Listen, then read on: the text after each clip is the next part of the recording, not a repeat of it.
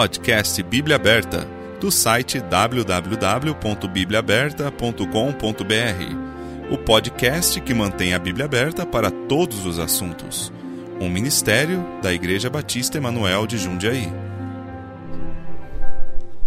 Olá, seja bem-vindo a mais um episódio do podcast Bíblia Aberta. Hoje, atendendo ao convite que recebemos, estamos gravando ao vivo do Instituto Bíblico Batista Emanuel, na cidade de Jundiaí. E, como sempre, aqui comigo, Pastor Tino. Olá, Pastor Tino. Olá, Wagner, estamos de volta. Depois, Depois de... de um grande atos, né? Foram dois meses de ato. O último episódio foi dia 29 de maio. Uau, mais tempo que eu pensei. É, foram longas férias, né? Mas, Mas estamos de volta. Nós estamos ocupados aqui no ministério, né, Wagner? Ah, com, com certeza, né? E hoje começaremos um novo tema. Qual seria, Pastor Tema? O tema agora é a melhor Bíblia na língua portuguesa. Certo, mas hum, são todas as Bíblias iguais? Existe uma versão diferente da outra? Como que a gente pode explicar isso? Bom, isso é o que nós vamos começar a ver hoje. Porque, primeiro que muitos crentes têm essa ideia. Aliás, nem vamos falar do mundo, porque o mundo uh, às vezes nem tem noção. Eles vão, ou eles vão dizer que a, a, a, Igreja Católica tem uma Bíblia e vocês têm outra, uhum. ou eles não sabem, eles acham né, que eles não têm noção nenhuma.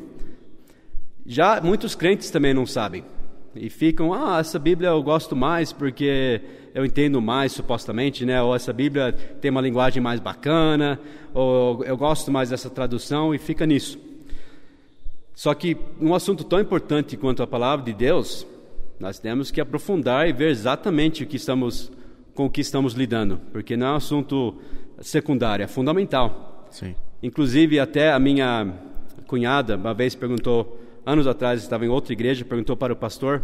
Naquela época, eles estavam tentando introduzir a Bíblia NVI, a nova versão internacional. E ela perguntou para o pastor. Ela começou a notar que tinha alguns versículos diferentes que ela tinha crescido ouvindo e até que ela tinha decorado. Daí ela perguntou qual era a diferença, o que era a Bíblia NVI. Ele respondeu completamente errado. Eu não vou acusá-lo de ser desonesto, pode ser que ele não sabia mesmo mas ele disse para ela que, na verdade, a Bíblia que a gente usava antes, que era uhum. corrigida, se eu não me engano, foi traduzido pelos americanos do inglês. E já a NVI é uma Bíblia que foi traduzida diretamente do grego, é mais fiel. E ela aceitou o que ele disse, porque afinal foi o pastor né, falando, né? Sim. E muito mais um pastor tem que saber esse assunto, tem que saber responder de uma forma correta, bíblica, um assunto desse. E vou falar já, de, de cara, não tem nada a ver, são versões completamente diferentes. E quando nós falarmos desse assunto, são duas questões que nós vamos lidar. Um é o tipo de tradução. Tem tradução de equivalência formal e de equivalência dinâmica. Quer dizer, tem algumas traduções também que são totalmente traduções livres. Né? Esses dias você até me Sim. passou uma tradução, quer falar sobre isso? Tem, tem uma boa que é chamada Freestyle. Opa, essa é boa, essa é hein? é boa. Eu até selecionei o João 3,16, né? Vamos ver. É Vamos ouvir. No, no, na, na versão que nós utilizamos, que é a melhor, a ACF, é porque Deus amou o mundo de tal maneira que deu seu Filho unigênito para que todo aquele que nele crê não pereça, mas tenha vida eterna. Mas aqui você pega na Freestyle, fala assim, ó. De repente, ele para e chama o Nicodemos para perto. Numa conversa de pé de orelha, ele explica para o doutor: Nico, olha aí, velho. Meu pai amou este mundo e decidiu salvá-lo, tá ligado? Que que é Essa é salvação só é possível pela minha morte. E se você ou qualquer outra pessoa crer, será salvo. Salvo, maluco. Você imaginou algo assim, velho? Salvo para sempre. Veja só, Nico, tem que crer, aí você nasce de novo.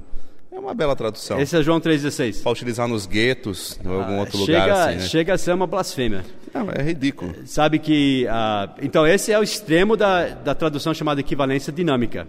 Nisso daí, nós nem estamos falando do texto ainda, estamos falando do tipo de tradução. Então, existe o tipo de tradução que nós acreditamos que é a tradução correta, Sim. honesta da Bíblia, traduzindo com reverência e amor as palavras de Deus que ele inspirou e preservou. E tem essas traduções, desde equivalência dinâmica mais tradicional, vamos dizer, mais conservadora, até essa, né, que vai, cada absurdo. A gente vai falar sobre o tipo de tradução. Mas mais fundamental do que isso ainda é o texto em que, em que é baseado a tradução. Sim. Então nós vamos já deixar a princípio aqui que tem dois textos básicos, principais, em que uma tradução é baseada. É primeiro que esse texto não é baseado em nenhuma desses, isso aqui é da cabeça de um maluco, né? Não, Não, é baseado em dúvida. texto. Supostamente ele está Mas as outras traduções vêm de dois textos, de né? dois textos. Temos um texto grego chamado Textus Receptus, Sim. também é, conhecido por outros nomes, tipo o texto da Reforma, o texto bizantino, o texto majoritário, enfim, tem vários nomes. O texto tradicional, nós vamos ver por que tem esse nome. O texto receptos recebe todos esses nomes. São nomes diferentes né, para esse mesmo tipo de texto. É porque o bizantino se lembra muito de catolicismo, né? Mas aí não tem nada a ver uma coisa com a É outra. que ah, vem da região onde era o antigo Império Bizan- Bizantino. Então, são as igrejas que preservaram a Bíblia no grego, né, por to- muitos anos. Mas antes disso, na verdade, é a região de onde foram escritos esses livros. Tipo, as igrejas da Ásia Menor, a Antioquia também, que é mais ou menos naquela região. Então, são, é, é uma região muito importante para ver os textos. E tem esse nome porque veio des- dessa região e foi preservado nessa região e em muitos outros lugares também. E esse é o texto que nós usamos, esse é o texto que nós cremos que Deus preservou pelos séculos. Esse é o texto da reforma, como nós acabamos de dizer, né? é o texto da reforma, é o texto dos missionários que levaram a palavra de Deus por todo o mundo, desde os primeiros séculos, depois, mais recentemente, nos grandes movimentos missionários, ah, nos grandes avivamentos, tanto na Europa como na América. Foi esse texto que foi usado, o textos receptos, era o texto dos crentes, sempre foi. É o texto que Almeida usou para traduzir a Bíblia em português, por exemplo.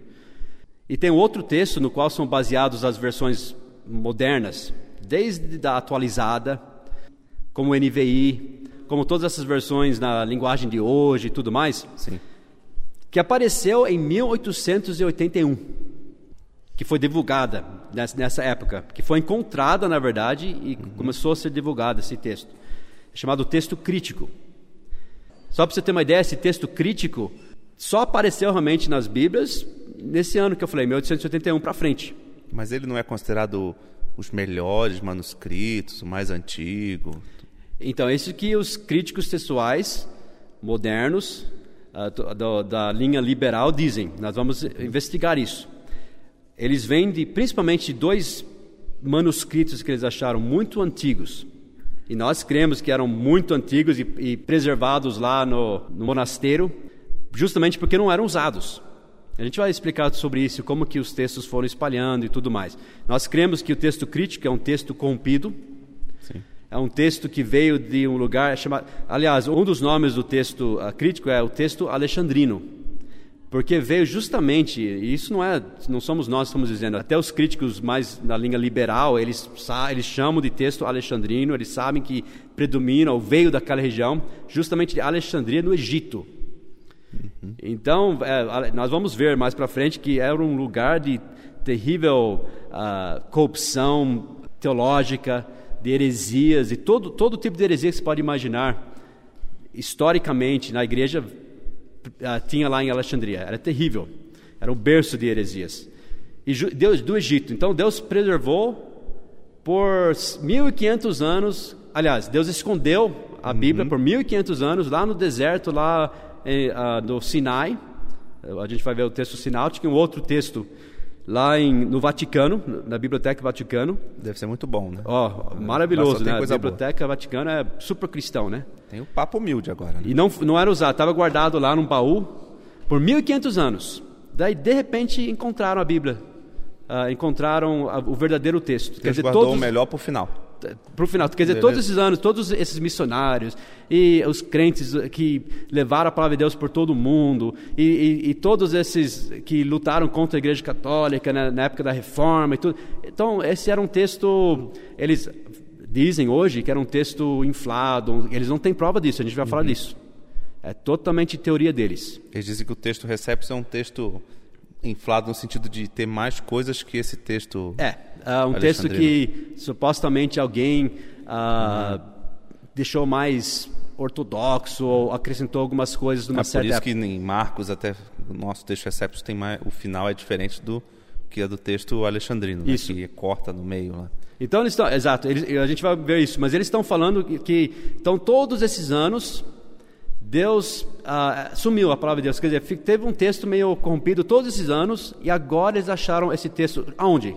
No Egito. Pô, Deus sendo Deus não conseguiu preservar a palavra dele então por Não. um tempão. No Egito. De todos os lugares, né? A gente vai falar disso também. Na Bíblia, a gente jamais vê alguma coisa boa vindo do Egito. É verdade. Ah, Justamente agora, Deus vai trazer a, a pura palavra do Egito. E não é pura. Esses dois textos que eu mencionei, o Vaticanos e o Sináuticos, a gente vai falar deles mais, eles são cheios de rasuras, eles não concordam entre si. Mas qual que é o de Alexandria? É o Vaticanos ou os Sináticos? Ah, Não, esse tipo de texto é chamado texto alexandrino. Ah, os dois? O- Os dois. Ah, tá. E tem alguns outros também, poucos, é minoria mesmo.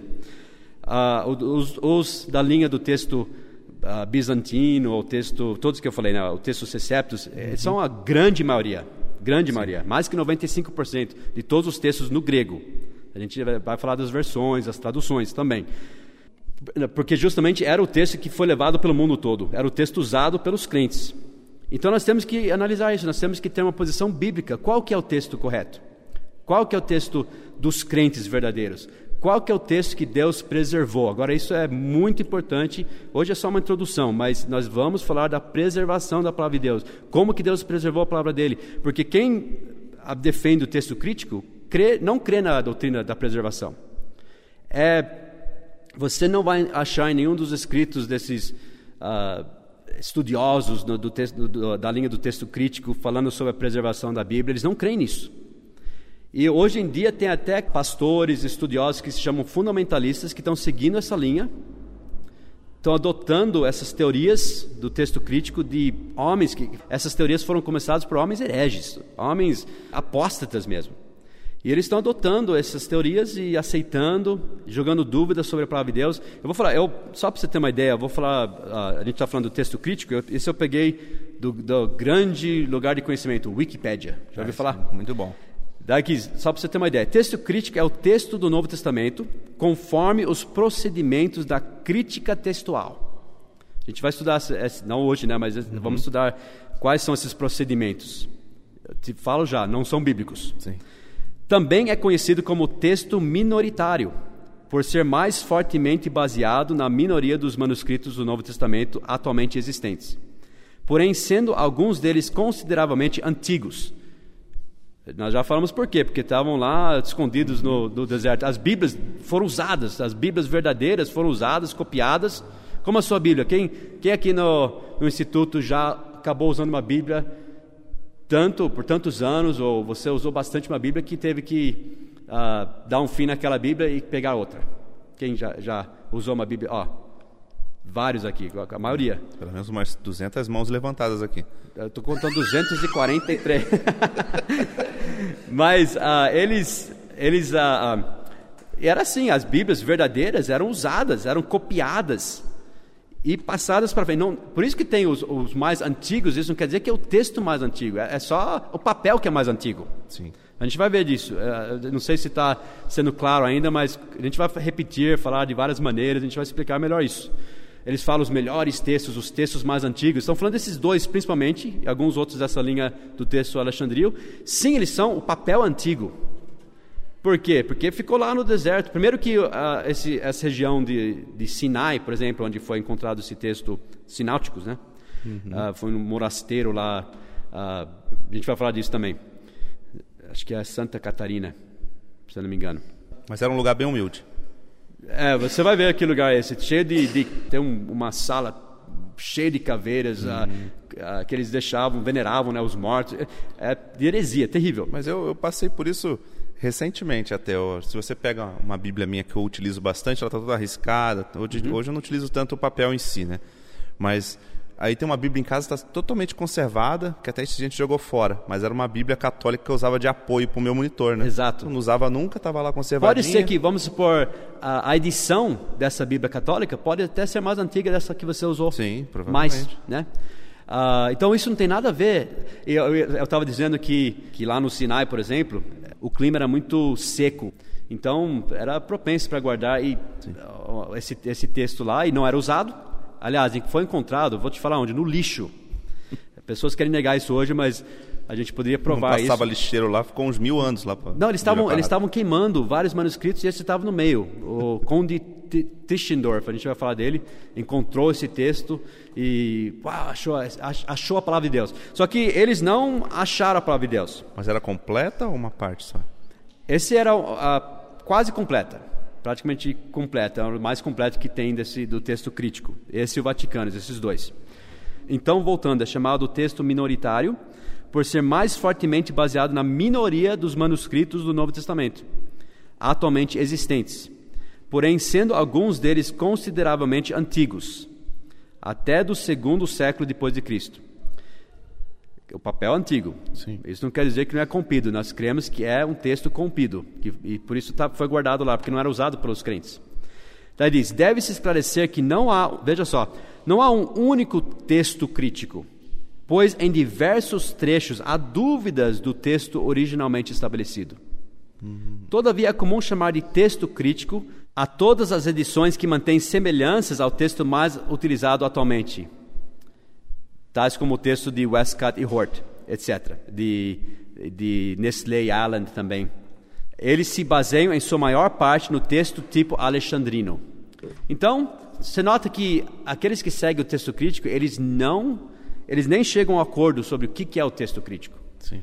Tem cada ano sai uma versão diferente, eles debatem uma, um versículo aqui, eles debatem um trecho ali, ah, eles ficam procurando novos pergaminhos para eles poderem debater, para ver se eles tiram um versículo aqui. Então quer dizer que a palavra de Deus está totalmente perdida. Ah, eles vão falar assim, não, 93% da palavra de Deus nós temos quase certeza que foi preservada, mas, né, uns 7% que sumiu. Essa posição bíblica sobre a preservação da Bíblia? É muito reconfortante isso aí também. Muito, né? disso. Grande confiança nesse livro que Deus inspirou, mas ele perdeu. Pelo... Deus não conseguiu preservar a palavra dele. É, ele criou o homem e o universo, mas não conseguiu preservar a palavra dele. Estranho, né? Difícil. Então, agora, aí pessoas vão falar, não, na verdade, as Bíblias são praticamente iguais, não há grandes diferenças. Há diferenças, sim. Eu vou mostrar um pouquinho disso hoje, só para a gente ter uma ideia. Sim. Sim, graças a Deus, na providência divina, Deus não permitiu eles corromperem o texto a tal ponto que não daria para você pegar uma Bíblia do texto crítico e defender certas doutrinas, até levar alguém para Cristo, ah, até ter doutrina suficiente até para começar igrejas e tudo mais. Dá com o texto crítico. Mesma coisa que pegar uma, uma Bíblia dos católicos, eu consigo pegar uma Bíblia dos católicos e mostrar a salvação para eles. Sim. Só que nós estamos numa batalha espiritual, Wagner. Nós temos que ter toda a palavra de Deus. Cada versículo é importante. Até eu lembro quando nós estudamos sobre calvinismo recentemente, cada trecho, cada frase é importante. A gente não quer deixar nada, né? nós não queremos entrar numa batalha com uma espada Meia boca. meia boca, né? Cega. Nós queremos ah, a espada completa, nós queremos uma espada ah, afiada. Queremos toda a palavra de Deus. Além do mais, nós não só queremos toda a palavra de Deus, nós temos que defender e apoiar e amar toda a palavra de Deus. E não, e não perder nenhuma, nenhum jota, nenhum, nenhum tio. Mas quem não tem essa posição da preservação das escrituras, quando vai falar sobre alguma coisa, utiliza o quê? Cinco, seis bíblias diferentes e escolhe o versículo que ele acha mais legal. Infelizmente, eu até conheço pastores, ah, um pastor até que conhecido da família, ele vai pregar, ele, ele abre cinco Bíblias lá no púlpito. Deve ser demorado o culto, hein? É, é meio demorado. E ele e fica comparando e, e falando desse trecho, ele acha que está falando aquilo. Primeiro, primeiro que agora virou uma pregação self-service, né? Você pode escolher agora, esse versículo eu gosto mais do que fala aqui, eu gosto mais do jeito aqui. Então, cadê a autoridade final, né? E segundo, ele falou de uma tal maneira que uma pessoa da igreja dele disse para mim, uma pessoa já de idade já, e disse que, olha, a Bíblia é muito difícil ah, interpretar, é, é, tem que estudar muito. E essa pessoa é uma pessoa que já está servindo a Cristo há muitos anos, já conhece a palavra de Deus, mas esse pastor conseguiu passar um- uma erudição tal que ele acha que agora é difícil você conhecer a palavra de Deus, conhecer a vontade de Deus, tem que né, ter grandes estudiosos para conseguir fazer isso. Ao contrário, alguém que anda com Cristo, uma, uma pessoa que mal lê, mas que por anos está lendo a palavra de Deus, pode ter um conhecimento e sabedoria maior do que esses eruditos aí. Mas é isso que eles estão passando para as pessoas. Falta de confiança na palavra de Deus. Então, a gente já está entrando nos perigos disso. Sim. Né? Uh, primeiramente, a grande dúvida que joga sobre a palavra de Deus. Eu lembro quando eu era jovem e eu comecei a ver algumas coisas sobre esse texto crítico, eu não sabia muito bem esse assunto ainda, e eu li alguns comentários bíblicos e eles diziam: esse versículo, essa frase não está nos melhores manuscritos. Sabe o que eu fazia? Eu rabiscava da minha Bíblia. Eu tenho uma Bíblia, acho que eu tinha uns 14, 15 anos, com versículos rabiscados. Eu pensei, se não está nos melhores manuscritos, eu quero o melhor. Sim. Mas mal sabia eu que estava falando qual que eram os melhores manuscritos. O texto crítico. O, o, especificamente os sináuticos e os vaticanos. Esses são os melhores textos. Não são. Esses são os textos corrompidos. Mas só porque é antigo. O papel, né? Sim. E, e, então ele começa a jogar dúvida. O que, que Satanás fez? A primeira, a primeira coisa que ele fez quando ele veio para tentar Eva? Jogou dúvida, né? Sobre a palavra de Deus. Né? Ele disse: É assim que Deus disse? Então, mesmo você fala assim: Olha, mas tem as doutrinas aqui, e é mais ou menos igual, mas e a, e a dúvida? Você fala, mas esse versículo é para estar tá aí mesmo? E esse versículo aqui, será que é de outro jeito? Já joga uma dúvida: É assim que Deus disse? Então, isso é terrível. E outra coisa, nós estamos falando da palavra de Deus. Jesus disse, por exemplo, que até que a terra e o céu passassem, nem um jota, nem um tio jamais se passará da lei. Sabe o que é um jota e um tio? São as menores letras do alfabeto Isso, grego, né? Seria como um pingo no i, uma grego vírgula. Ou ar aramaico? É, no, desculpa, no hebraico. No hebraico, né, nesse né? caso. Uh, Jesus estava falando sobre o Velho Testamento. Nós vamos especificamente, quando a gente fala do texto Receptos e o texto Crítico, nós estamos falando do, dos textos do Novo Testamento. Sim. Do Velho Testamento nós defendemos, apoiamos e, e usamos o chamado texto masorético. Esse é outro assunto uh, igual, mas a gente vai concentrar mais no texto grego do Novo Essas Testamento. Bíblias modificadas, então, é basicamente o, o Novo Testamento que está modificado ou a Bíblia inteira? O Velho também. O Velho também. O Velho também, eles, eles misturam o texto masorético, que é o texto preservado, que nós cremos que Deus preservou através dos judeus. Esse é um outro assunto. Uh, mas eles misturam agora com um pouco do, da, de uma chamada Septuaginta e outros textos uh, siriáticos e outras coisas que eles misturam, uma bagunça. E fazem. O Velho Testamento também tem esse mesmo debate e mesmo problema. Uhum. Então, Satanás conseguiu. E Jesus falou que nem o J nem o tio. E o Novo Testamento, que é a, a nova aliança, que é maior ainda. Sim. Ele vai deixar as palavras dele se perderem? É, com certeza não. E, aliás, aí o último livro da Bíblia, Apocalipse, Deus deu, que nós sabemos que é o final do cano das Escrituras, e Deus disse em Apocalipse 22, 18 e 19: Porque eu testifico a todo aquele que ouvir as palavras da profecia deste livro, que se alguém lhes acrescentar alguma coisa, Deus fará vir sobre ele as pragas que estão escritas neste livro. E se alguém tirar quaisquer palavras do livro desta profecia, Deus tirará a sua parte do livro da vida, e da cidade santa, e das coisas que estão escritas neste livro. Então é uma coisa séria mexer com a palavra de Deus. Sim. Note que Deus disse: se alguém tirar quaisquer palavras, no plural, Jesus disse que uh, nem só de pão viverá o homem, mas de toda a palavra que procede da boca de Deus. Como que nós vamos viver de toda a palavra de Deus se nós nem sabemos se temos todas? E outra, não se pode mexer assim com a palavra de Deus.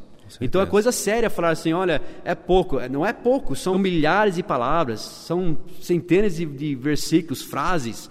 É o equivalente, a gente vai falar em outras semanas, mas é o equivalente a você tirar o livro de 1 e 2 Pedro da Bíblia. O que eles mexeram. O que eles mexeram. Só que eles mexeram não é só tipo 1 e 2 Pedro, mexeram com frases importantes, mexeram Basicamente eles mexem retirando, né? Mexem retirando. Sim. Uh, e é muito mais fácil mexer com a palavra de Deus retirando que acrescentando. Porque até uh, quando eles querem falar sobre uma teoria que eles têm, que supostamente foi inflado, né? A uhum. Bíblia, eles não têm prova disso, é só uma teoria mesmo, a gente vai falar disso. Seria muito. Eles falam que os crentes ortodoxos, aqueles que amavam a Deus, aqueles que estavam defendendo pura doutrina, fizeram isso. Uhum. Você pode imaginar um crente ortodoxo que realmente ama a Deus, um servo de Deus, acrescentando a palavra de Deus? Não, Nunca. Não. E outra, seria muito mais difícil acrescentar do que, do que cortar. Por quê? Porque pessoas vão notar na hora que você acrescentou alguma coisa. Agora, tirar uma frase aqui, tirar uma. é mais sutil. É. E foi isso que eles fizeram. Em muitos lugares a gente vai, vai e, e mexeram também com algumas palavras. A gente vai mostrar isso. Mas a gente tem algum exemplo para dar aqui, porque já está dando nosso tempo, né? Tem. Você acha que talvez a gente deva deixar isso para semana que vem? Dar os exemplos. É. Acho que pelo menos um, né, para te molhar o apetite dos ouvintes, né? Ok, a gente vai dar então um exemplo, mas aí a gente vai deixar só para abrir, abrir o apetite. Mas a semana que vem a gente vai ah, ver vários versículos. Sim. para pessoas verem que não é uma coisa pequena, não é ah, uma coisa insignificante, ah, não fundamental. É extremamente importante, é perigoso, foi corrompido realmente a palavra de Deus. E a- esses textos vão deixar claros. Você está com a Bíblia ACF aí, que é a nossa que nós usamos, a Bíblia aqui. a- que é a Bíblia do Corrigida Almeida, e fiel. corrigida e fiel. A Sociedade Bíblica Trinitariana. Isso. Eu vou ab- abrir aqui, então, a- uma Bíblia NVI, que é nova versão internacional. Ou nova versão do Inferno também, já ouvi falar. É, Isso é boa. é bom nome. De- principalmente pensando em quem veio e, e o que está atrás dele, né? Agora, a gente tem que tomar cuidado. Alguém fala assim, ah, mas eu fui salvo com a, igreja, com a Bíblia NVI. Tudo bem, você foi salvo porque você ouviu a palavra de Deus. Está lá. Ok? Tem uma grande parte realmente que é a palavra de Deus, só que não é toda a palavra de Deus. Está faltando, tá, ah, não é uma, um livro que você vai defender toda a doutrina e de uma forma plena, entendeu? Eu vou ler então a NVI, que é, Certo. é baseado no texto crítico, e também é uma tradução de, de equivalência dinâmica, então é, é traduzido mais livremente, a gente vai falar sobre isso. Certo. E eu vou deixar aqui com meu filho, Steven, que está aqui na, na classe do Instituto, né? Certo. Ele vai participar hoje conosco. Eu vou dar uma Bíblia atualizada para ele. Isso é boa, hein? Steven, aqui. Olá, Steven. Olá. Chega mais perto do microfone, por favor. Ah, a Bíblia atualizada é uma boa tradução, que é chamada equivalência formal, do texto errado. Ok? Então a NVI é uma tradução ruim de um texto errado. A linguagem de hoje. Bom, Mais linguagem de hoje é o extremo né, do, Do da, ruim, da né? equivalência dinâmica. Mas o NVI é mais livre, eles traduzem mais a ideia, a gente vai falar sobre isso, e do texto crítico. Então vamos, deixa eu ver então um exemplo para só para abrir o apetite então. Vamos lá. Vamos lá, vamos lá. Vamos achar. Vou dar dois para começar. Dois é bom. Ok? Vamos começar com a pergunta do Etíope, Certo. lá em Atos. em Atos 8 e 37. Então, quem conhece a palavra de Deus sabe que esse é um versículo muito importante, porque é um que nós usamos para mostrar para alguém por que e quando deve ser batizado, né? Então, eu vou ler a NVI. Você está com a fiel e o Steven está com a atualizada. E você fala que tá, o que está errado aí. Então, Felipe, eu estou aqui em Atos 8, 35. O eunuco perguntou a Felipe: Diga-me, por favor, de quem o profeta está falando, de si próprio ou de outro? Então Felipe, começando com aquela passagem da Escritura, anunciou-lhe as boas novas de Jesus. Prosseguindo pela estrada, chegaram a um lugar onde havia água. O eunuco disse: Olhe, aqui há água. Que me impede de ser batizado? Assim deu ordem para parar a carruagem. Então Felipe e o eunuco desceram a água e Felipe o batizou. Tá igual o seu? Tá tudo bem aí? É, não, o, verso 30, o versículo 37 não tem, né? Você Exato. pulou direto para o 38. E o que, que é o versículo 37? E disse Filipe: É lícito se crês de todo o coração. E respondendo ele disse: Creio que Jesus Cristo é o Filho de Deus. Isso é importante ou não? É, é O, importante. O, o jogou uma pergunta e ficou sem resposta. O Etíope perguntou: O que me impede de ser batizado? Ficou sem resposta. né? E pede ser batizado. Ele para o carro, jogou ele lá na água e acabou. E desceram. Não Ah, falou nada. E outra, a resposta é que tem que crer quem? Em Jesus, que é Deus. Ainda está atacando a doutrina do batismo, da, de salvação, da divindade de Cristo. Tá atacando tudo aqui. Que esse é um exemplo. Ah, agora, deixa eu ver o do Stephen, como que está na ideia agora atualizada, que é também baseado no texto crítico. Filipe respondeu: É lícito se crês de todo o coração. E respondendo ele, disse: Creio que Jesus Cristo é o Filho de Deus. Esse versículo está na, na Bíblia atualizada? 37. Agora fala uma coisa para mim. Está diferente ou não? O versículo está em colchete. Ok, sabe por que está em colchete? Porque, primeiro, ele, se eles tirassem aquele versículo, ia ficar, como tem vários versículos assim, na NVI e também na atualizada, ia ficar. Porque lembre-se, a numeração dos versículos foi feita quando todo mundo usava o texto Septos. Então ia ficar versículo 36 e já ia pular para o 38, fica lá sem um versículo, fica sem o 37. Então eles colocaram porque quando saiu atualizada, muitos ainda conheciam esse versículo e tudo mais, uhum. mas está em colchete. Por que está ah, em colchete? Não está nos melhores. Se você olhar nas notas de rodapé, vai dizer que nos melhores manuscritos, ou muitos manuscritos antigos, não traz o versículo 37, ou, ou não está nos melhores manuscritos. Então o que, que isso fez? Mesmo que está lá ainda, jogou dúvidas sobre a palavra de Deus. E muitos até tiram, mas aí tá lá, mas está lá, mas ó, não sei se é para estar tá aqui. Grande confiança, né, na palavra de Deus. E está em colchete porque o texto que eles usaram não tem esse versículo. Entendi. Tá? Querem mais um versículo? Só para terminar? Vamos para Marcos 16, né? O último capítulo de Marcos. Marcos. Interessante que na freestyle tem essa parte aí. Tem? 37 é tem. Que ele, ele, ele pode usar qualquer texto, ele está bem, tá bem uh, tranquilo. feliz, né? Uh, vamos para Marcos 16. Por causa do tempo não vou ler tudo, mas vamos começar no versículo 1. Quando terminou o sábado, Maria Madalena, Salomé e Maria, etc., eles foram para ungir o corpo de Jesus. Daí, uh, versículo 3, elas estavam preocupadas quanto à pedra. Daí, no versículo 4, elas foram perguntar sobre quem poderia uh, tirar a pedra. Daí, no versículo 6, apareceu um jovem vestido de roupas brancas e disse: Não tenham medo, disse ele. Vocês estão acompanhando na, na sua Bíblia? Sim, sim. Vocês estão procurando Jesus, o Nazareno, que foi crucificado. Ele ressuscitou, não está aqui.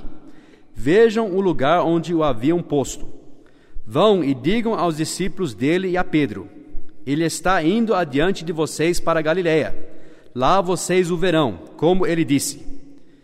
Versículo 8: Tremendo e assustadas, as mulheres saíram e fugiram do sepulcro, e não disseram nada a ninguém, porque estavam amedrontadas.